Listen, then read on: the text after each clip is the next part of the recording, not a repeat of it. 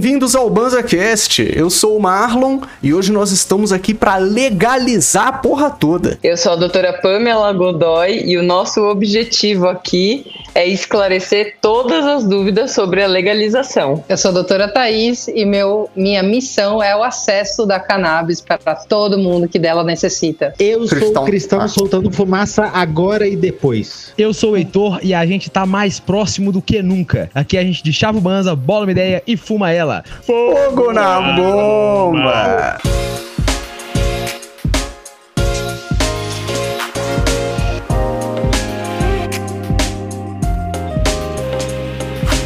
Estamos aqui reunidos para mais um BanzaCast e hoje nós temos convidadas que, que vocês já conhecem, mas que o retorno veio mais tardio do que merecia. Uhum. Hoje nós estamos aqui com a doutora Pamela e a doutora Thaís, direto da Correia Godoy Advo Advocacia, advogados, perdão? Advogadas. Advogados. Advogados, sejam bem-vindos de volta. Legal, muito, muito obrigada agradece. pelo convite convite. É um prazer aqui mais uma vez. Nós estivemos aqui bem no comecinho, tanto do BanzaCast, né, também como no comecinho aí do Correia Godoy. Foi uma das nossas primeiras parcerias de, de publicidade, de certa forma, de experiências de podcast. E poder voltar hoje para contar como é que foi essa jornada desde então, de quatro anos até agora, é um prazer, meninos. Então, muito obrigado pelo convite. Estaremos aí pela próxima hora falando falando sobre legalização. É isso, é isso. Muito Doutora obrigado Thaís. pelo retorno. Obrigada a todos pela, pela oportunidade de estar aqui, né? Muito mais madura em relação ao tema e cada vez mais engajada e pronta para disseminar informação de qualidade. A gente vê que existem inúmeras notícias que não propagam a verdade muitas vezes, em especial quando a gente está falando de questões jurídicas mesmo, questões mais técnicas, profissionais da área do direito e por isso é tão importante vocês nos dar voz para esclarecermos a todos como que está acontecendo, como que é o acesso via justiça pela cannabis. Não temos lei e onde não há lei, o advogado atua para trazer essa questão do acesso, uma vez que a necessidade da cannabis já existe. Então a gente tem que fazer o valer o direito à saúde de todos. Bonésima, belas palavras já de saída, velho. Eu, de lá pra cá, né? A gente conversou há tanto, tanto, tanto tempo e voltamos aqui hoje. E eu já queria abrir perguntando: quais foram algumas coisas que mudaram de lá pra cá? Em, em que pé que tá a maconha legal no Brasil? Assim, um aquele apanhadão, assim. Olha, mudanças que nós tivemos efetivas, né? Nós tivemos a aprovação das leis estaduais e municipais de distribuição de, de cannabis no SUS. Então, esse último ano é, teve aprovação especificamente aqui de São Paulo, né? O governador aprovou e já são mais de 20 estados e municípios que já possuem essa lei já aprovada. Não é que vai aprovar, não, já está aprovada. Acontece que nós ainda não temos um protocolo de distribuição para a gente poder saber como é que se dará o cumprimento dessa lei. Então, dizer que a gente já tem a efetividade da entrega no SUS, não, ainda não é efetivo. Mas a lei nós já temos para mais de 20 estados. Isso foi uma das coisas que mudou, acho que a doutora pode trazer algumas outras. Claro, aumentou também o número de HCs e o posicionamento do STJ, que é o Tribunal Superior lá de Brasília, a respeito do assunto, foi se sedimentando nesse meio tempo de forma favorável, a ponto de trazer precedentes é para juízes que, mesmo não acreditando na questão do HC, vem deferindo o, o salvo-conduto para aqueles que gostariam de ter o autocultivo. Então, é, acho que assim, a questão do autocultivo, do HC, é um. Eu imagino que a plateia de vocês conheça, mas explicando, para aqueles que fazem sua própria medicina e são pacientes e gostariam de não ser confundidos como criminosos, é necessário uma ação chamada habeas corpus, que por meio dela você consegue o salvo-conduto para não ser confundido com um criminoso e poder plantar sua medicina e fazer o uso do remédio de forma é, tranquila, né, sem sofrer perturbações de ordem criminal. Isso foi uma coisa que mudou. Então a gente teve o aumento dos HCs. Para além dessa mudança do, do favorecimento dos HCs na justiça, tiveram muitos temas no ano passado que vieram em pauta. Então você viu que o STF, que é o maior dos tribunais, ah. trouxe a questão do julgamento da inconstitucionalidade do artigo 28. Então surgiu aquele boato que todo mundo vai poder plantar seis pés de maconha ou carregar 60 gramas, né? Se isso vai valer mesmo ou não. Então ainda está sendo julgado, mas o ano passado isso foi suscitado. Então muita coisa em relação à cannabis, a, eu diria que assim, em considerar a cannabis como uma droga, né? Em considerar a maconha como uma droga, essa visão que a gente esperava que fosse mudando com o tempo e as pessoas fossem absorvendo essa informação de que maconha não é droga, de que maconha é remédio, ela de fato está acontecendo. Então, tanto no judiciário, você vê que no legislativo também as leis estão aí, mais de 20 estados já aprovados, e os médicos estão prescrevendo. Então, houve uma crescente de cursos. Então, você vê, tanto a gente vai dar mentoria para novos advogados, para uhum. advogados poderem atuar na causa, como muitos médicos também estão dando curso de prescrição de cannabis, posologia. Então, você vê que a área educacional também cresceu muito. Muita coisa mudou, eu diria. Aquilo que as pessoas reconheciam só como, ah, não, eles são maconheiros, hoje já tem uma visão completamente diferente. Figuras públicas que declararam que fazem tratamento à base de cannabis, então Cada muita figura pública o ano passado apareceu aí se mostrando, né? Salton Mello, acho que foi um dos últimos. Aí eu não vi não, ó, boa. É, a gente já sabia, né? Vamos falar. E você vê. E vocês veem essa normalização chegando no âmbito jurídico também? É mais fácil conversar com, com os seus pares sobre o assunto? É mais fácil. É, eu não sei como são as medidas, se são, sei lá, num tribunal ou algo do tipo, né? Numa vara, não sei qual é o termo correto. Mas é, o assunto é mais, é, mais, é mais fácil de ser abordado hoje? Olha, a gente ainda, so, ainda sofre o preconceito é, da tradição. Então, o, o que acontece é que assim, a cannabis medicinal ela já é aceita. Só que o que as pessoas não, não sabem é que só existe cannabis medicinal. Que, que, então você vai para o tribunal e aí você encontra assim o discurso. Ah, se ele vai fazer o HC, se ele está pedindo o HC para poder fazer óleo, tudo bem. Ah, mas para fumar, não. Se ele quiser fumar, não. Então, assim, você já tem a realidade da cannabis medicinal no Brasil. Então, quando você traz esse nome cannabis medicinal, as pessoas já recebem muito bem, mas ainda tem um pouco esse preconceito sobre a forma de utilização, a via de prescrição.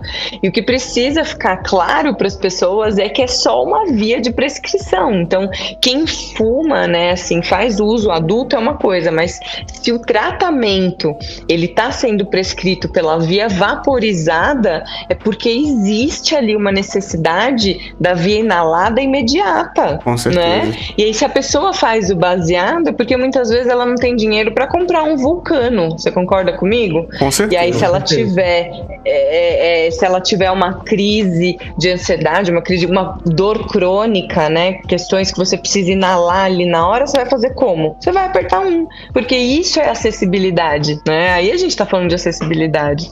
É, então eu acho que sim, a cannabis ela já tá sendo é, bem recebida, mas as pessoas ainda fazem essa confusão de tipo, ai, ah, mas maconha não, cannabis É algo que ainda assim, tem espaço para ser esclarecido, né? Eu acho impressionante o quanto existe ainda esse bloqueio com relação ao fumar da maconha, ao modo de, de, de inalação, porque assim, remédio é óleozinho que coloca debaixo da língua, que faz qualquer outra coisa. Fumar não, fumar tá errado. Ô, Cristão, fumar é, é coisa de vagabundo. Exatamente. Isso é tão verdade que eu comecei a tentar, eu dei entrada, né, na maconha medicinal, tal, consegui pegar na associação, e aí eu tava no meu grupo de amigos, que se, né, o povo que se considera progressistíssimo, aí conversando, falando, não, porque eu, eu vou dar entrada, tal, aí, pô, ele vai me receitar o óleo, e eu acho que vai me receitar as flores também da associação. Aí o papo dos caras. Parece que o médico vai receitar da flor pra você ficar vaporizando, Heitor. Até parece. Pra levar no avião, até parece. Então, as pessoas não Gente. Ainda, né? Que é. Que, que é essa via mesmo. E quem faz o uso e ainda não tem uma receita, ainda não tem o HC, né? Às vezes a pessoa não, não necessariamente planta, mas ela ainda não tem nenhuma receita. Na verdade, ela precisa regularizar o tratamento dela, porque com certeza essa pessoa faz uso de forma terapêutica e não sabe que é de forma terapêutica. O preconceito às vezes existe dentro dela mesmo, tipo, ah, não, eu só fumo. Mas não é só fumar, isso é um tratamento terapêutico. Por que, que você fuma? Para você ficar menos ansioso, para você ter o foco, é, é, enfim, né? Tem diversas é, pormenores, dor por causa crônica, de né? dores, exato, questão de dor crônica, questão de enjoo para casos oncológicos. Então tem diversas questões aí que às vezes tem gente que, que usa para dor de cabeça, dor de cabeça neuropática.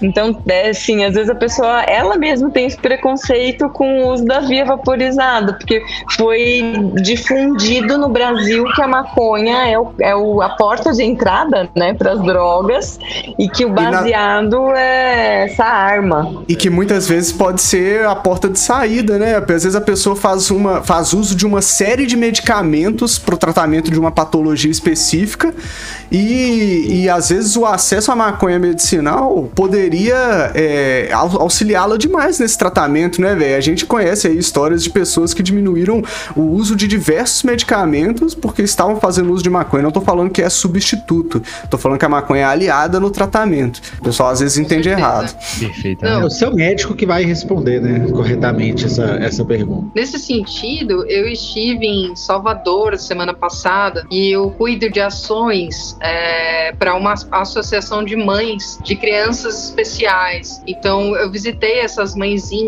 que têm filhos com microcefalia, é, portadoras de várias síndromes graves, sabe? E são crianças que convulsionavam 100 vezes ao dia e hoje em dia, tomando a cannabis, não convulsionam mais. A Nossa, mãezinha che- chegou a fazer um exame né? genético, é, patrocinado também pela prefeitura, de 23 mil reais, o exame genético, para saber a causa das convulsões. E o exame foi inconclusivo. E ao Caraca. tomar a cannabis, depois de muito tempo, né? A criança hoje tem 7 anos, ela só foi descobrir recentemente a cannabis na vida dela. E agora, com a cannabis, a criança que antes convulsionava, que ninguém sabia o porquê, existem diários dessas convulsões, hoje em dia ela não convulsiona mais. É, então a cannabis ela é enriquecedora. E nesse sentido, quando você fala do judiciário e do entendimento dele, existem muitos juízes que já estão é, muito mais à frente, concedendo, entendendo a necessidade diante do laudo médico. Mas já conversei com juízes também que me falaram o seguinte: ah, eu tenho um amigo que é médico e que acha que, pelo fato de não existirem evidências robustas, e evidências robustas, ele diz décadas de estudos a respeito do assunto, eu não confio na prescrição de cannabis. Eu falei, primeiro, que você não é médico, né, para saber isso. Segundo, que olha a eficiência clínica dos casos de melhora desses pacientes que já são prova viva do efeito. É, A então, ciência é a gente indiscutível, tem-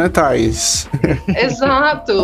A gente tem muitas melhorias, mas existe um lado retrógrado ainda de pessoas que confiam mais na concessão do custeio de um Rivotril do que de cannabis, sabe? Cannabis no, e Rivotril causa demência a longo prazo e cannabis não. Então, é, é uma coisa muito importante. Quando eu falo de cannabis, a pessoa me pergunta, mas é cannabis ou maconha? Eu falei, então, exatamente. Depende você qual o seu nome, qual- como que você quer chamar. O que, que você prefere? Quando você está falando de cannabis medicinal, aparentemente você está falando para um público elitizado de uma outra esfera, como se fosse algo intelectual, algo bonito, algo aceitável. E quando você fala de maconha, você está falando de uma, publica- de uma população favelada que faz acesso a uma droga. Associando ao é- crime. então eu diria que existe sim a carga sociológica que as duas atribuições, que as duas definições colocam para a mesma substância. É como se você chamasse a cadeira de cadeira para uma pessoa e X para outra, mas você está falando da mesma coisa. A única coisa é a carga sociológica, a pejorativa que o termo maconha carrega e o termo cannabis medicinal não. Perfeito, com certeza. É, isso aqui é uma questão regional, né? Você vê que a, a cannabis ela tem vários nomes. É o pito do pango, é a ganja, é... é o beck, é o chá, é, é do bom do É o verdinho. É o verdinho. Vocês conhecem aquela música País da Ganja? Com certeza. é o beck, é o chá.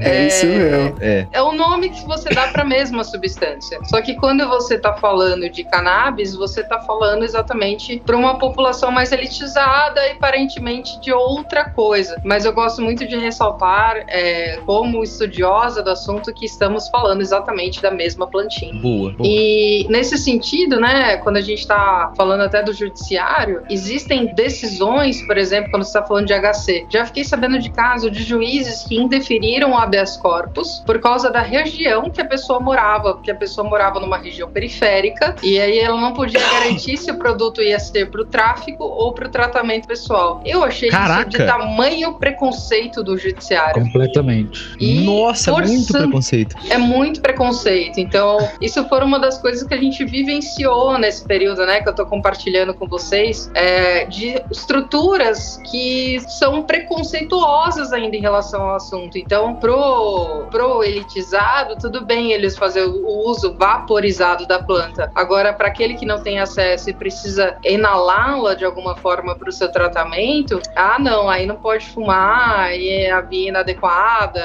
e tudo e, mais. E com a particularidade de que, por conta da proibição, nem acesso ao vaporizador a gente tá tendo, né? Porque a Polícia Federal fez uma batida, fechou todas as lojas de vaporizador e não tá tendo jeito de comprar vaporizador no Brasil. Não tem um acesso, é, como que fala, legal. A, se eu não me engano, a Anvisa não permite a venda de vaporizador. Já não tem Brasil, acesso né? legal. Pois Quando é. você chega numa tabacaria que vende, é sempre aquele, aquele negocinho por baixo do, do, do, do, do balcão. nunca é um produto exposto porque ele, é, ele não pode ser comercializado mesmo. E, e aí é isso, igual você falou, a gente não tem condição é que, de comprar. É que o, os médicos, né, eles estavam explicando em uma live, acho que foi o Dr. Jimmy que chegou a comentar. Que o vape, ele é a forma mais indicada quando a gente está falando de inalação. Obviamente que ele tem um acesso muito difícil, como vocês colocaram mesmo. As pessoas não conseguem mais comprar os vaporizadores hoje em dia, ou se conseguem é uma questão de ter ido para os Estados Unidos ou para outro país para trazer o vape, mas ele traz uma segurança é, para quem está se tratando com vape que você consegue ajustar a temperatura, ideal para o seu tratamento e tudo mais. Mas isso é um privilégio, né? Não são todas as pessoas que conseguem realmente ter acesso a esse tipo de, de ferramenta para o tratamento. Então, a forma fumada ainda é uma forma de administração, sempre foi. Historicamente, quando a gente fala dos escravos lá atrás faziam uso do pito do bango, eles usavam aquilo de forma medicinal. Todo mundo que acha que é maconheiro, no fim, está fazendo uso medicinal da substância. E por isso a gente não pode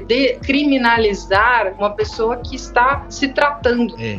Aí, inclusive, falando essa questão que você falou da maconha medicinal, sobre tratamentos, vídeos de administração e, e HCs e tudo mais. Eu tinha, eu tinha uma pergunta assim, que me fizeram também, e eu não soube citar todas, assim. Quais são as vias de acesso à maconha medicinal legal hoje? Porque você citou o HC, Boa. eu sei que tem como pegar em associação, mas quais são as possibilidades de alguém que quer ter acesso à maconha medicinal legal? Olha, Ou a maconha legal no, no, geral, não precisa ser necessariamente medicinal, né? Teoricamente, é, quando você está falando de lei de distribuição gratuita, se você preencher os requisitos da lei, você poderia receber gratuitamente o medicamento, né, o remédio, como forma de manutenção do seu tratamento, que seria o óleo, no caso. Tem uma lei de distribuição gratuita em relação às flores. Em que pese a lei Pétala no Paraná falar em produtos canábicos e não em óleos, né? Mas a gente não tem essa previsão. Mas é, você poderia ter essa, essa, esse acesso gratuito. Contudo, ainda não tem nenhuma distribuição gratuita acontecendo. Acho que salvo Búzios, que quem faz o, o suplemento, né? Quem dá todo o alicerce é uma associação, por incrível que pareça, que dá o medicamento para essa atribuição gratuita. Mas fora essa exceção que eu conheço, mesmo com leis aprovadas, ainda não há distribuição do medicamento, o que faz com que as únicas formas de acesso atuais sejam a, pela, pelo HC, né, para aqueles que querem plantar, então para aqueles que querem ter o autocultivo, a gente tem o HC, tem a própria associação que pode trazer o acesso por meio de flores, muitas é, têm autorização para flores e outros medicamentos, e você passa no médico, tem uma receita e há o fornecimento, é exemplo da Flor da Vida, da Salvar, da PEP, de outras tantas associações que fazem um papel brilhante no terceiro setor. E temos também, aí você pode você mesmo entrar no site da Anvisa ou com uma prescrição comprar na farmácia e ter o medicamento, o remédio importado. Qual é o entrave desse medicamento, desse remédio importado? Ele é muito caro, então o acesso, em razão do ser um medicamento de alto custo, ele é complicado. Então só resta entrar com uma ação judicial contra o SUS ou contra o seu plano de saúde para que eles façam a manutenção do tratamento, para que eles custeiem o tratamento de cannabis. Então são essas três vias que a gente tem hoje para poder ter acesso a, ao tratamento, né? Então são quatro. Você pode comprar normalmente um remédio importado, importar ou comprar na farmácia, dependendo da prescrição. Você pode plantar e ter seu autocultivo legalizado através do habeas corpus. Você pode procurar uma associação que te forneça tanto o óleo quanto as flores, dependendo da associação, ela fornece flores. Ou você pode ter uma ação contra o plano de saúde ou contra o SUS para que eles mantenham o seu tratamento que é oneroso e caro. Entendido. Isso é muito louco, né, cara? Porque é, eu tenho uma pessoa próxima que há pouco tempo descobriu que é diabética. E ela tá com um processo é, contra o SUS para ver se eles custeiam aquele monitor, monitorador de, de, glicemia que fica atrás do braço, que a pessoa coloca Sim. como se fosse um adesivo, né? E ela consegue olhar pelo aplicativo, porque ela trabalha com as mãos e ficar furando o dedo o tempo inteiro, cara. E a dela é, tipo assim, muito desregulada, mano. Precisa monitorar, tipo assim, é muito de perto, é toda hora.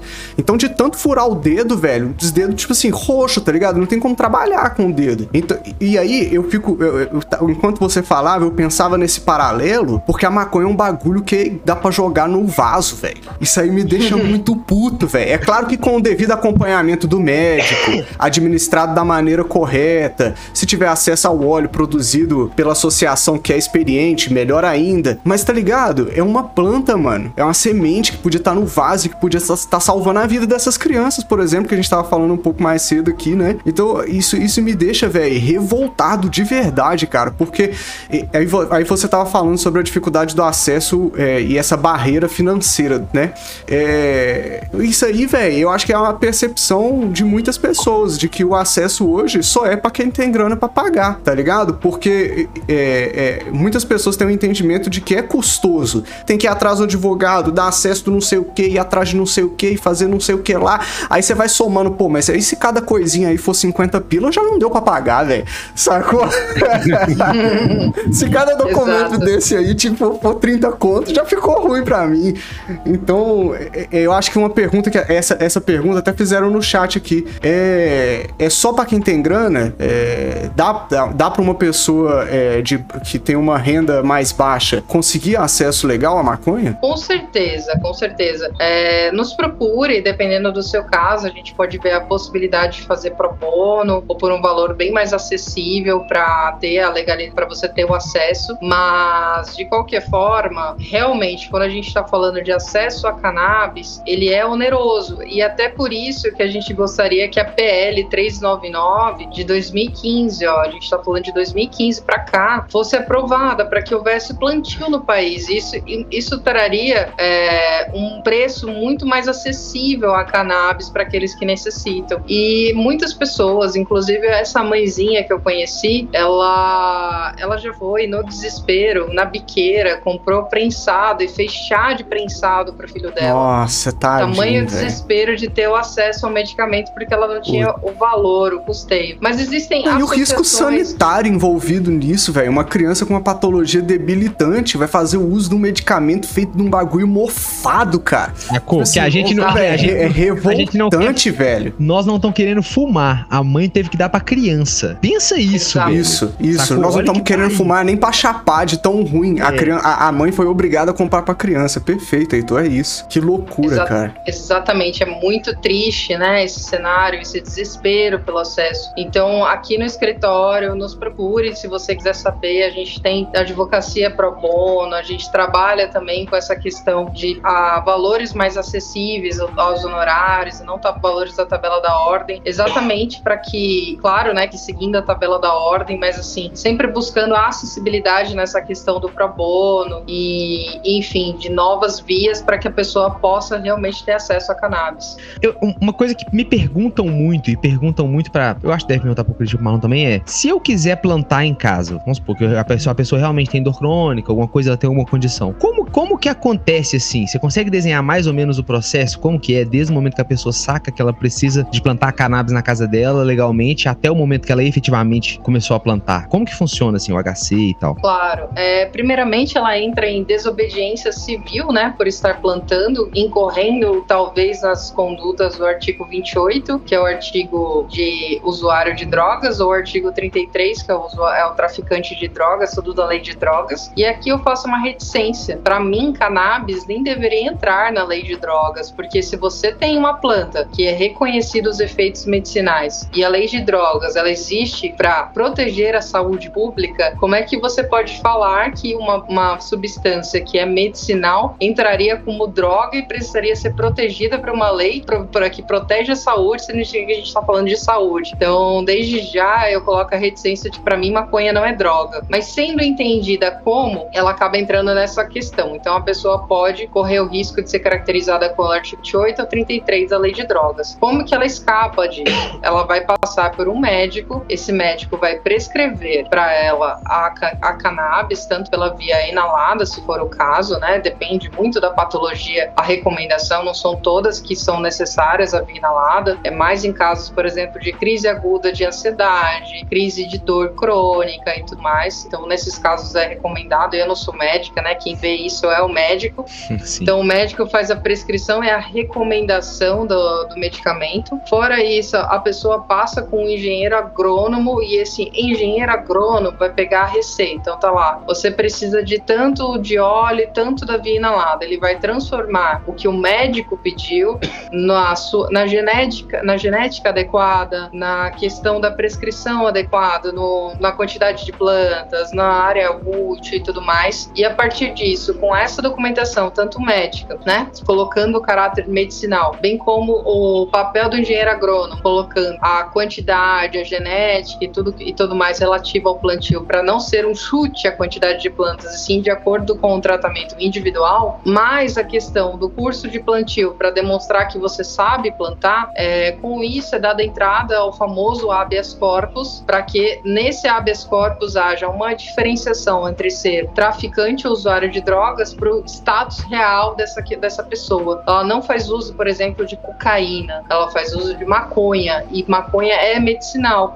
conforme comprova o laudo médico. Então, se pede o salvoconduto para que não haja perturbações de ordem criminal pelo plantio e pelo seu próprio autotratamento. Então, então deixa eu fazer um apanhadão para ver se eu entendi direito. Basicamente é, você vai no médico, o médico fala, dá um laudo falando, eu sou médico, eu atesto que precisa sim. Aí o engenheiro agrônomo fala, o médico falou que é tanto, então são tantas plantas, eu sou técnico, eu atesto. Aí vocês isso. vêm, junta tudo e o juiz só olha e fala, pô, realmente essa pessoa precisa. Vai lá, é isso? Isso mesmo, isso tá. mesmo.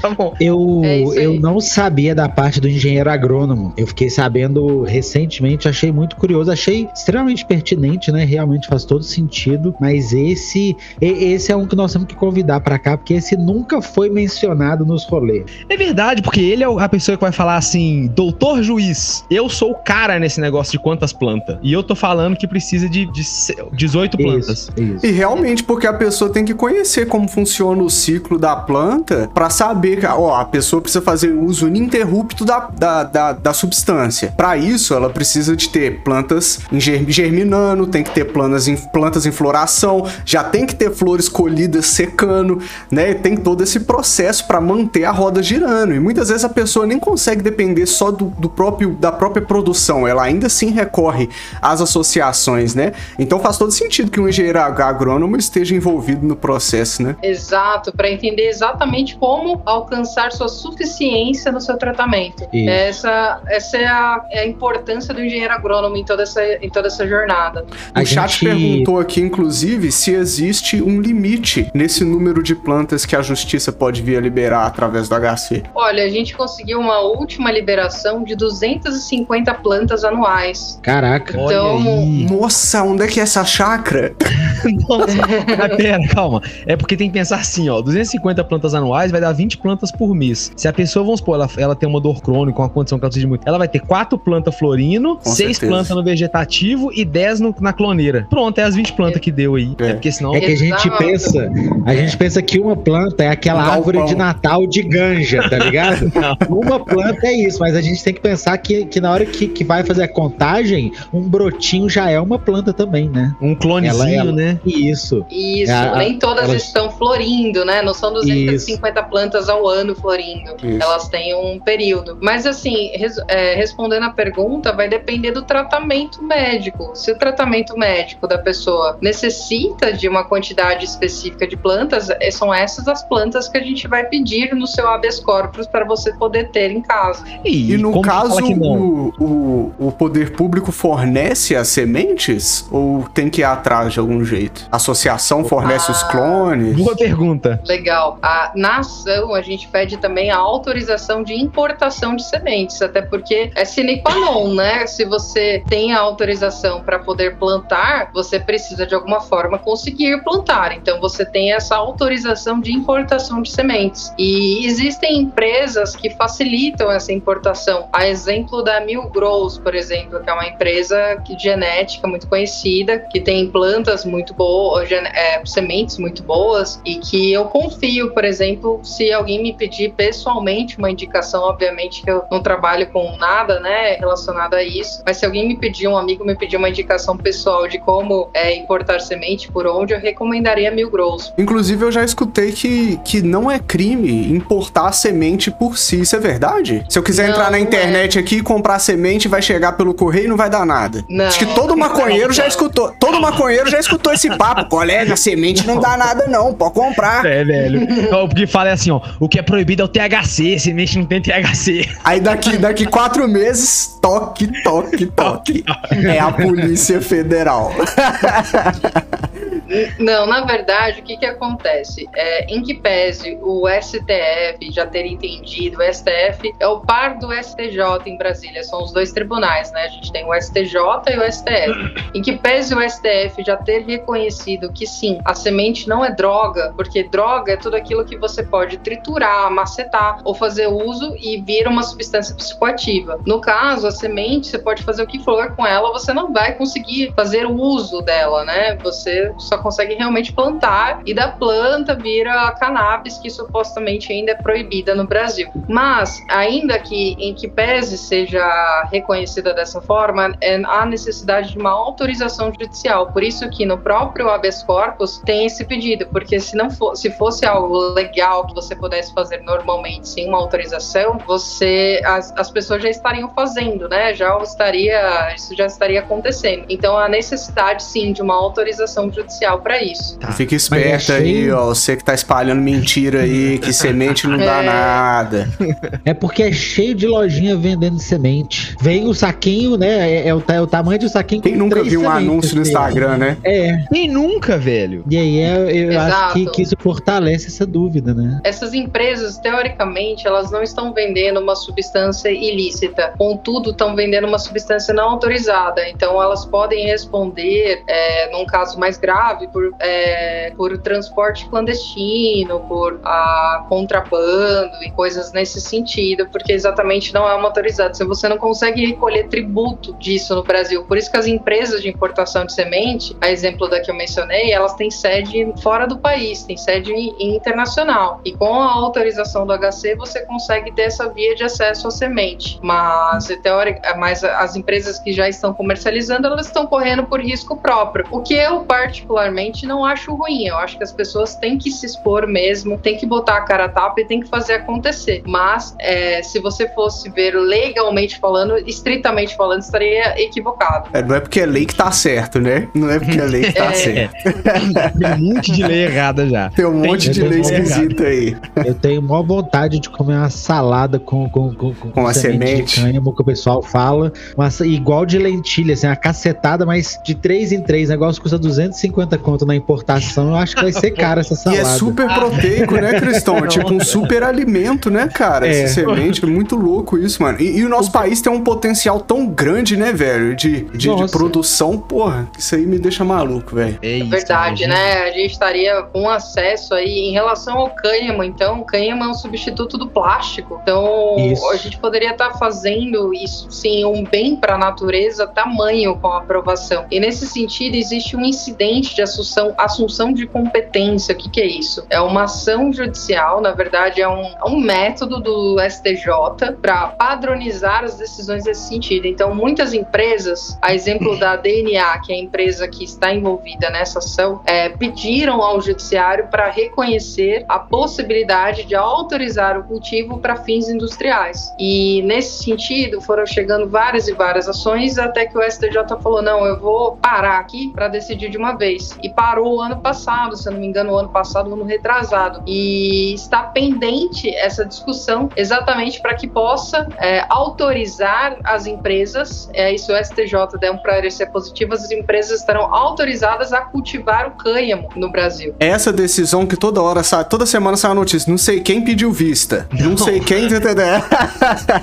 Inclusive, Não, eu queria não é perguntar, outra. Thaís, Eu essa queria outra. perguntar disso, é. Você que é profissional, como que tá? Como que tá essa questão aí? A questão da discussão sobre o usuário de drogas, que é essa figura do artigo 28, é o que está se discutindo no STF. Então, está discutindo-se a descriminalização, ou seja, quando criou-se a figura do usuário de drogas, criou-se tão somente para que as pessoas não fossem presas por portar drogas, mas continuou sendo de ordem criminal. É, Tem-se discussões se é uma contravenção, se é um crime, mas fato que foi uma figura criada tão somente para a pessoa não ir presa. Mas ela continua respondendo: quem não foi pego com um baseadinho ou com alguma coisa e teve que ir para a delegacia, assinar um termo circunstanciado, prestar serviço comunitário, pagar uma cesta básica. Isso é muito normal. Então, essa figura da pessoa que porta drogas, é, ela, ela está sendo discutida pelo, pelo STF. E até onde está o julgamento, estão entendendo por descriminalizar essa figura quando se fala de cannabis, não para outras drogas, né? Eu nem acho que cannabis é droga, mas quando se fala de cannabis, a gente está tendo essa, essa discussão é, favorável, né? Falta somente um voto para ganhar a discussão Uh, é, para que a gente possa ter essa descriminalização. E eu queria, e eu acho muito curioso, porque assim, você vai poder portar, mas você ainda não vai poder usar. Então, ninguém vai poder mais te dar aquele enquadro, porque você estava portando cannabis, mas ao mesmo tempo você não pode usar cannabis normalmente. Então, isso vai ser muito curioso quando isso acontecer, como vai funcionar essa figura.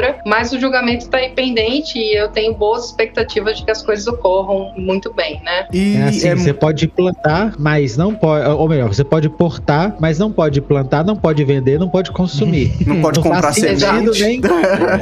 não, não- não- não faz sentido nem o, o- o- o- a única coisa que, que tende a, a ser legal ali não faz o menor sentido dentro da cadeia, assim. Exatamente, é essa situação. tipo que Amsterdã, vai ser né? uma figura muito com- complexa, assim, como que, como que vão lidar com isso? É, Porque verdade. como que vai ser a repressão disso? Ah, a pessoa tá usando, mas ela pode portar. Ela pode portar e não pode usar. Onde ela vai poder usar? Então, se ela pode portar. É, Quando você eu tô falou, a primeira coisa que me passou seria como seria a abordagem dos oficiais, tá ligado? Tipo, do policial na abordagem, tá ligado? Vai continuar dependendo da cor de pele, vai continuar dependendo se você tem grana ou não, tá ligado? Porque ainda vai ficar dúbio, né? Tinha que ser um bagulho é, certo, né? Pra instruir o poder público de uma forma geral, né? E chegar na ponta, porque senão não adianta, né? Senão o menino da favela vai continuar rodando com a paranga no bolso, né? Não vai adiantar de nada. Depende, na verdade, se você. A discussão também gira em torno da parametrização. O que é a parametrização? É a quantidade que vai diferenciar uma pessoa de um traficante. E a discussão está muito em torno de ser é, 60 gramas por pessoas ou seis pés, para que isso seja o teto limite para você ser considerado traficante ou usuário de drogas. Ou, na verdade, não, não mais nessa figura do 28, né? Essa figura do 28 para cannabis ela não existiria. É, mas a gente teria essa questão da para parametrização. Então, a pessoa pega com uma paranga, se ela tem 5 gramas, ela não seria mais reconhecida. Agora, se tem 100 gramas, aí poderia ser caracterizada como um traficante, sim.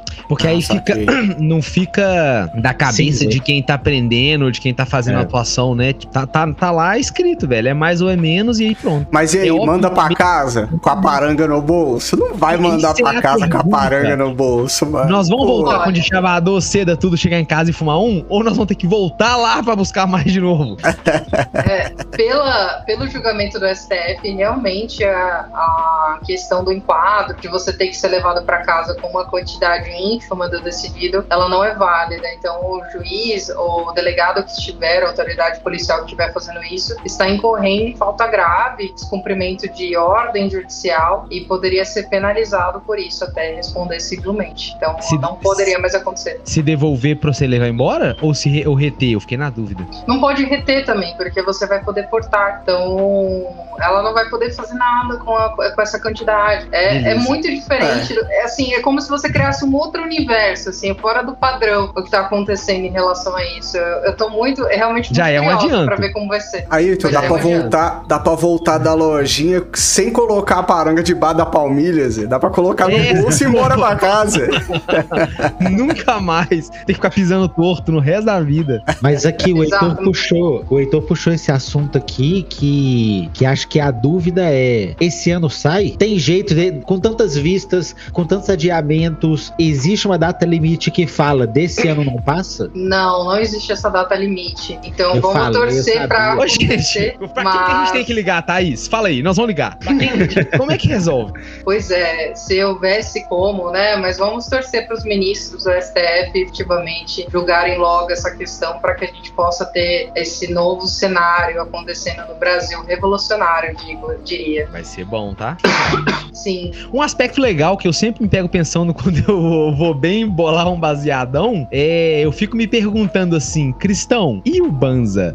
O Banza segue bonito, o Banza segue informado e informando. É esse o rolê. E já agradecendo nossa advogada doutora Thaís aqui, antes. E a doutora Pamela aí. também, que, E que doutora infelizmente Pamela, sim. teve um problema de conexão aí durante o episódio e caiu, mas não vão faltar oportunidades pra ela retornar aqui e continuar esse Eu papo com a aguardo- gente, né? eu aguardo convites, viu? Para que a gente possa voltar e trazer informação de qualidade para vocês. Com certeza, com sempre ouvidos, nossa, e que e já, já foi um bom papo, já me informei legal, velho. Agora, se alguém me perguntar, velho, eu já tô ó, afiado. O ouvinte já tá com a- na ponta da língua pra rebater o tio chato no churrasco, pô. Nós não vamos falar gaguejando mais, né, velho? Agora é só com convicção. Mas aí eu queria abrir a roda. Antes saber da gente encerrar esse botar- episódio. Quem que vai botar na roda um, um conteúdinho aí pra nós? Eu ia dar uma descontraída e ia falar de joguinho. Se vocês me permitirem botar Dale. na roda um joguinho. Tá, Você não Eu tem vou, coragem. Então vou, vou botar na roda um joguinho que eu e, eu e Anca, minha parceira, viciamos esse final de semana.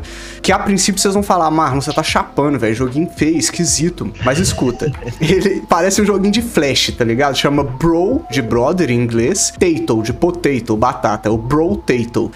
É uma batatinha que, que, que, que são rounds de inimigos. Você tem que sobreviver um minuto, ficam vindo ondas de inimigos e você tem que sobreviver ali aquele round. No final do round, o jogo te apresenta opções pra você escolher. Então eu quero ser mais forte, eu quero andar mais rápido, eu quero ganhar uma arminha a mais. E aí a cada round você escolhe quais vão ser essas habilidades do seu personagem. E o objetivo é chegar mais longe, tá ligado? Pra quem gosta de videogame, é, é, deve conhecer o gênero. O mais famoso atualmente é o Vampire Survivor. Tá na, na mesma linha do Vampire Survivor. Chama-se Brotato, tá disponível no Game Pass. E, velho, o joguinho é viciante, cara. Assim, eu, eu e minha parceira nos pegamos jogando mais de hora, assim, tá ligado? Com a sentado no sofá, fumando um, tá ligado? derreter. E o joguinho de. E tipo assim, é simples. É você escolher quais opções você vai querer ali no final do round. E o jogo mesmo é só você desviar. Então é só. Se você tiver na manetinha, é só o analógico ali de um lado pro outro, velho. Tá ligado? Correndo de um lado pro outro. O joguinho é divertidaço, velho. Assim, qualquer pessoa é, é, teria facilidade. E é bem divertido. Chama Brotato, tá disponível no Game Pass aí. Fica a dica. Anotado. Tá na, tá na Steam por R$16,99 e tem no Google Play. Obrigado. O Google Play já me interessou. Isso tem cara, isso tem cara de Ah, tem no celular não. também? Tem no mobile? Tem Olha, aqui que no, legal. no Google Play, mas eu não Eu tô jogando preço, no eu vi- computador, na manetinha. Puta, velho, muito legal, mano. Pô, adoro o joguinho assim, está no É a sua cara, Cristão. É a sua cara esse Eu joguinho. gosto Do Heitor também, o Heitor gosta de uns joguinhos assim, meio bobo também. Eu, eu, é, é porque eu gosto do jogo que eu só entro, jogo um pouquinho e depois eu não preciso É ficar assim. estudando o joguinho. É Na hora isso. que morreu, fecha o jogo e já era. Não tem dor de cabeça, não tem rank, sabe? Ah, não sei quem me matou. Não tem nada disso, velho. Um joguinho bobo, Frag. Gostou Boa. sim. Fica a dica aí. Boa, boa. Legal. Eu tenho, eu tenho uma butada aqui que eu não assisti, eu estou com medo, mas eu quero que o Heitor me dê o feedback, porque eu acredito que o Heitor vai assistir, que é uma série live action chamada Avatar e o Último Mestre do Ar. Pô, nem vou ver isso aí, mano. Então, saiu vou tem um tempinho, eu vi o trailer e o trailer é bonito. Então, pra uma série, eu acho que tá bonito. Já discordo. No trailer eu já pulei fora do barco já, Zé. Não vou nem dar É uma mesmo? chance, velho. Me recuso de assistir, velho. De verdade, tipo assim. Pode crer. Fala aí, Heitor, o que, você achou? Eu tô muito empolgado pra ver. Eu, o do pouco que eu vi que foram algumas imagens, fiquei muito empolgado com a caracterização, que vocês sabem que o Cristão falou, né? Eu sou fãzão de Avatar, o último dobrador de ar. Só que eu não nasci na Netflix mais, né, velho? Então eu vou ter que en- encontrar, encontrar meios. Formas alternativas de acesso, né? Desobediência civil, né?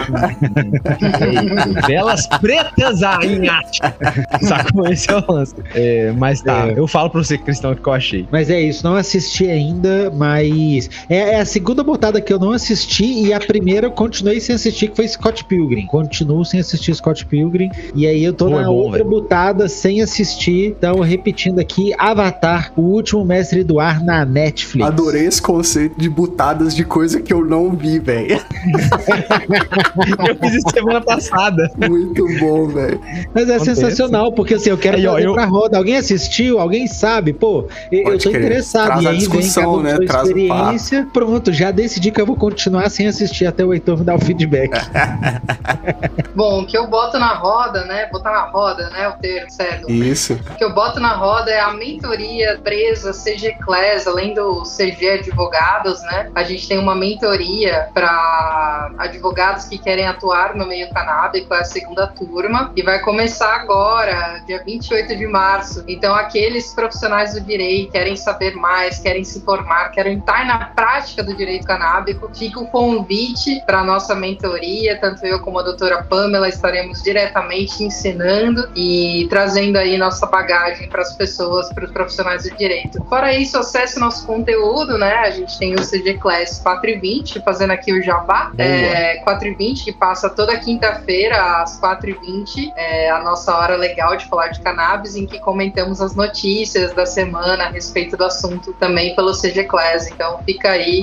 A... Que legal, Esse sensacional. Esse nome ficou muito bom. A hora legal da cannabis. Bicho, na moral, massa, tá vendo? Eu é gosto é verdade. Sensacional. A hora legal de falar de cannabis. E essa mentoria eu achei interessantíssima. Já vou mandar pra todos os amigos advogados, né, velho? Que isso. Eu vou botar na roda um canal que eu não sei se eu já botei, tô na dúvida, mas aí vai, ó. Que é o. Sabe aquele canal. O Cristão odeia quando eu faço isso. Sabe aquele canal Curtis Destaques? Que é o. Sei. É um canal de, de In a animação. nutshell. Eles fizeram uma versão em português desse canal, que chama Em Ah, Poucas. Palavras. É, mesmo. Em poucas palavras, é um canal que explica coisas sobre o mundo, o universo, a a mente humana e tudo mais, com animações muito bem feitas, assim, é, é motion Lindas. graphic, Muito que demoram, sei lá, 10 mil horas por vídeo de trabalho, sabe? 10 mil horas de pessoas trabalhando, e, e, e explica de uma maneira muito palatável, assim, muito fácil de entender, sabe? Muito, muito gostosinho. Tem um vídeo aqui, por exemplo, que chama, quer ver? O que aconteceu antes da história, a origem humana. Então vai falar o que, que aconteceu antes da gente começar a, a, a, a anotar a história da humanidade. Tem, tem outros Pode aqui, é, quer ver? A origem da consciência, como coisas inconscientes se tornaram conscientes. Qual foi o primeiro, a primeira fagulha de consciência que teve na, na história dos animais? E aí explica de tudo, de ciência, de tecnologia, de sociologia, de, de, de linguagem. Cara, esse canal é muito, muito bom. Fica a minha butada de roda, o Em Poucas Palavras. Tá no YouTube. É isso. Eu tô com delay. Anotado. Ótimo. Muito obrigado a você que escutou esse BanzaCast até aqui. Se você quiser apoiar o nosso canal, eu convido vocês a conhecerem o nosso Apoia-se, apoia.se barra Oficial. Tem várias metas, recompensas e, e- e é isso, metas, recompensas para vocês estarem apoiando aí o, o nosso trabalho. Tem kit, sorteio de kit mensal para os apoiadores, tem conteúdo exclusivo, tem chat do Telegram lá que a gente tá trocando ideia. Lembrando também do nosso Discord que é gratuito, com, com acesso para todo mundo, onde a gente divulga todos os nossos links lá, tudo que tá acontecendo, bate um papo, troca uma ideia, manda meme. Muito obrigado mais uma vez a presença aqui da Correia Godoy Advogados, sensacional, muitíssimo obrigado. Uma pena que a doutora Pamela caiu, mas vamos ter outra, vamos ter outras oportunidades. Thaís, um prazer tê-la aqui novamente no BanzaCast. Muito obrigado. E até a agradeço. próxima. Valeu. Até a próxima, gente. Obrigada, obrigada, galera. Salve! Smoke weed every day.